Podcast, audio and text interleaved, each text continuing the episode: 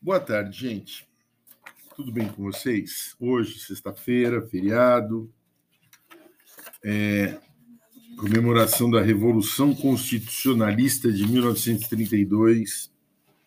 Eu tinha gravado um podcast para falar sobre a Revolução, sobre o feriado, não?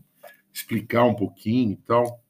Ah, mas saiu em tudo quanto é meio de comunicação, aí eu falei assim, eu só vou encher a paciência deles dos meus maravilhosos ouvintes queridos. Então não vou postar esse podcast falando sobre o feriado. Mas daí eu resolvi fazer um outro falando sobre as avaliações. Olha só, o título do podcast é Retratos, né? Então, uma avaliação para um professor nada mais é do que um retrato. Por que, que você tira um retrato? Por que, que você tira uma fotografia? Para registrar um momento, para mandar para alguém essa foto, para olha como eu tô, né? É, para mostrar alguma coisa bonita, para registrar algum defeito que aconteceu e você quer e você quer deixar registrado para poder fazer uma reclamação. Eu mesmo outro dia comprei um negócio aqui em casa, chegou rachado, eu mandei fotos, né? Então a, a foto sempre representa um momento, bom ou mal, mas é um momento que alguém vai ver e vai dizer assim: bom, naquele momento as coisas estavam desse jeito. Então, por que as avaliações? Agora, passando para a nossa. Para mim, como professor, eu, sou, eu, eu julgo as avaliações, eu uso as avaliações, não por simplesmente para as notas. Porque se fosse só para nota, era muito simples, era muito fácil.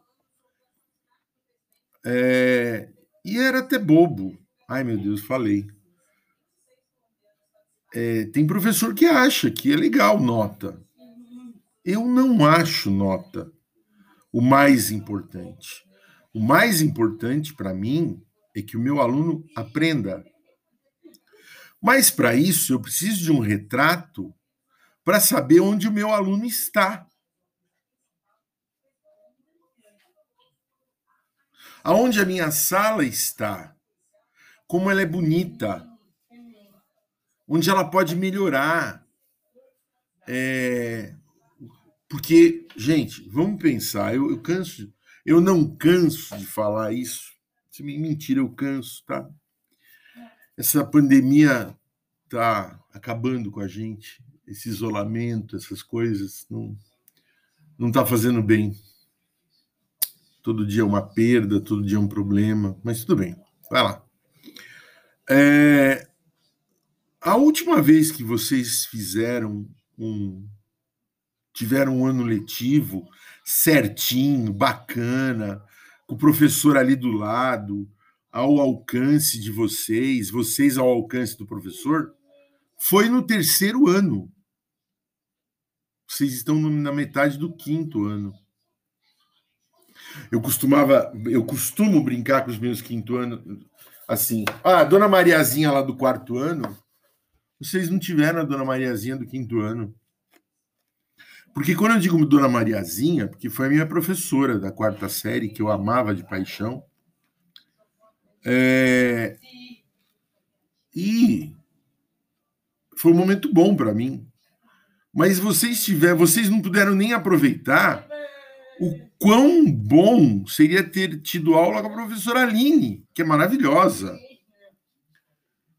É, não é porque é minha amiga, não, é porque ela é maravilhosa mesmo. Vocês não puderam aproveitar ela em sala de aula. Fantástica, sabe?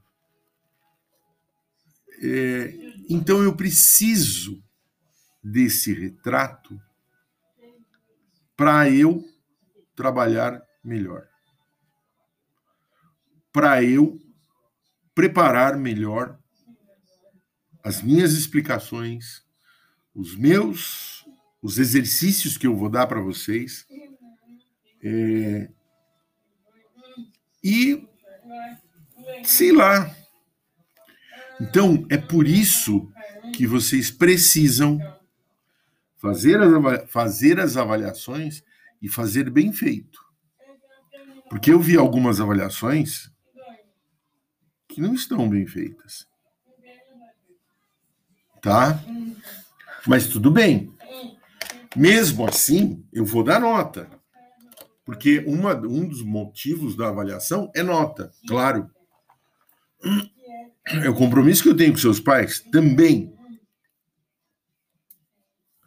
Mas entendam, tá?